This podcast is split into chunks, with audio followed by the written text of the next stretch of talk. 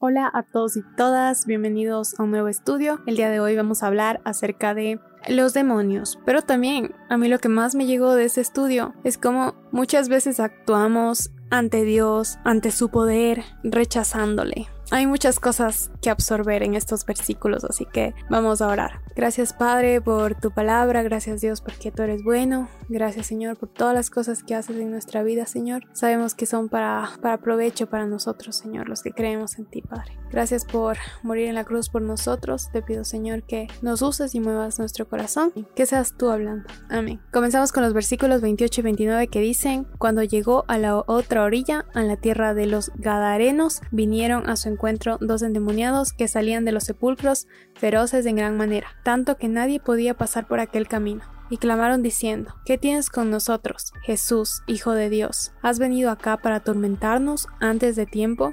Estos versículos me hicieron pensar en todas las veces que he compartido sobre Jesús, o bueno, estoy a punto de hablar sobre él y algunas personas saltan y insultan y nos dicen que somos ignorantes, que la Biblia no es real o que simplemente no quieren hablar al respecto. Como vemos aquí, apenas llegó a la orilla Jesús, los endemoniados se acercaron feroces, enojados con el hecho de su presencia. Yo me imagino a los endemoniados como rayos, llegó Jesús. Ellos sabían quién era Él, lo reconocían como el Hijo de Dios, el que tiene la autoridad. Ellos sabían que Jesús no les iba a dejar divirtiéndose con esos hombres. A ellos les gusta alejarnos del Señor. Así que apenas ven a Jesús, eso les molesta, porque saben que no se van a salir con la suya. La autoridad de Jesús puede darnos esa libertad. Ya que hay algo en estos versículos que me llaman la atención, que ellos sabían lo que pasaría con ellos al final.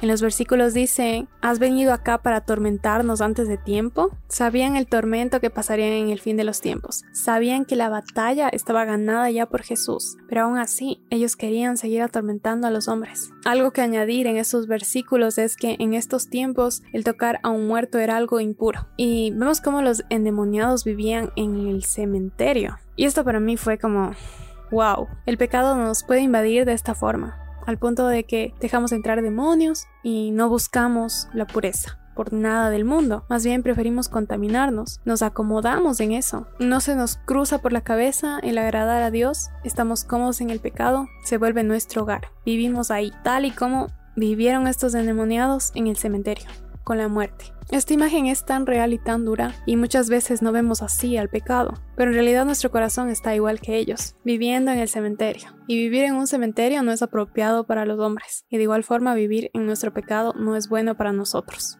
Continuamos leyendo del versículo 30 al 32 que dice, estaba paciendo lejos de ellos un hato de muchos cerdos, y los demonios le rogaron diciendo, si nos echas fuera, permítenos ir a aquel hato de cerdos. Él les dijo, id, y ellos salieron y se fueron a aquel hato de cerdos. Y aquí todo el hato de cerdos se precipitó en el mar por un despeñadero y perecieron en las aguas. Estos versículos nos muestran cómo es el diablo y los demonios.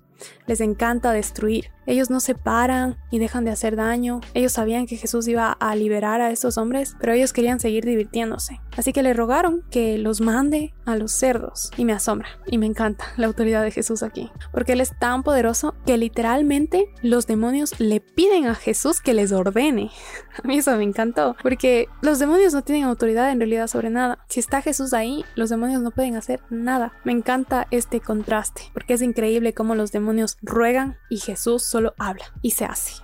Esta es la autoridad que él tiene. No tenemos a un Dios que se pone a rogar que los demonios dejen de molestarnos. Tenemos a un Dios que está por encima de los demonios y tenemos que abrazar eso. Ese es el Dios al que seguimos. Y Jesús les dejó ir a los demonios hacia los cerdos, dejándonos una lección increíble de qué es lo que los demonios quieren hacer con nosotros. ¿Qué hicieron con los cerdos? Los acabaron. Ese es el deseo de un demonio. Eso es lo que disfruta hacer. Por eso no tiene sentido el el que se busque tanto la oscuridad. ¿Por qué queremos destruirnos de esa forma? Si caminamos con Cristo, no tiene sentido en realidad que tengamos ese miedo, porque como vemos en estos versículos, ni una legión de demonios pueden contra Cristo. Nada puede contra Cristo. Él tiene autoridad sobre eso. Y debemos abrazar, como dije, esta verdad a diario con su presencia en nuestra vida, porque si caminamos de la mano con Él, los demonios no van a poder contra nosotros. Terminamos leyendo los versículos 33 al 34 que dicen, y los que los apacentaban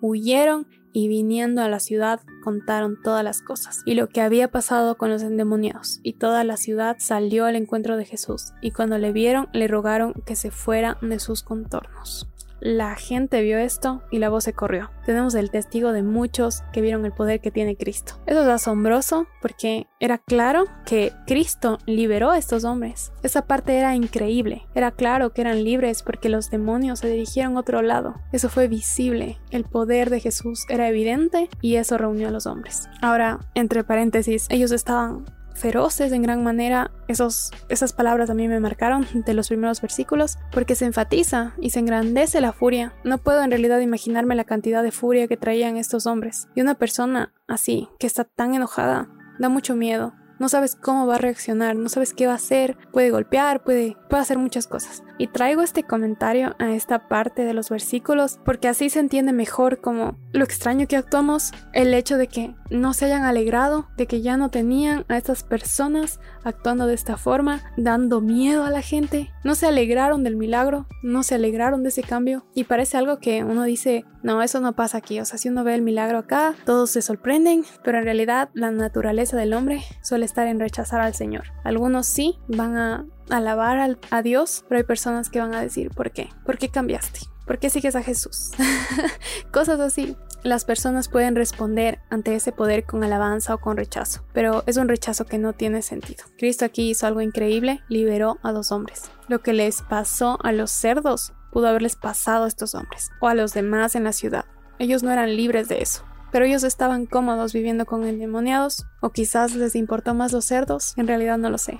Pero así actuamos cuando tenemos nuestro corazón como piedra. Preferimos vivir en una ciudad esclava, llena de pecado, cómoda, con que existan hombres viviendo en el cementerio, cerca de la muerte. Y eso pasa en cualquier tiempo. Quizás no están viviendo en un cementerio, pero están cerca de la muerte. Vencemos un momento en nuestra ciudad, en nuestro planeta, porque no sé en dónde estás, pero hay hombres que están viviendo así. Y quisiera que reaccionemos de otra forma, que queramos la presencia de Jesús en la vida de estos hombres, que estemos dispuestos a ver esos cambios, que nos alegremos de eso y que alabemos al Señor por esos cambios, que Dios mueva nuestro corazón para voltear a ver a esos hombres y ansiar que Jesús se quede, que Jesús aparezca, que esté su presencia ahí y que siga liberándonos y no pedirle que se vaya de la ciudad porque estamos cómodos en el pecado. Habrá personas que lo reciban y otras que lo rechacen. Habrá personas que se unan para hablar de Jesús, de lo que vieron, pero también hay personas que se van a unir para sacarlo. Eso es claro en estos versículos y también es claro en la vida y en la actualidad en la que vivimos. Muchas personas no quieren ver la autoridad de Cristo. Cuando leí estos versículos no pensé tanto en eso, pero el Señor tocó mi corazón de esta forma me mostró cuál es la realidad, como muchas veces las personas reaccionan así, y es por la naturaleza del hombre. Pero también me movió al hecho de que, aún viendo cómo viven estas personas,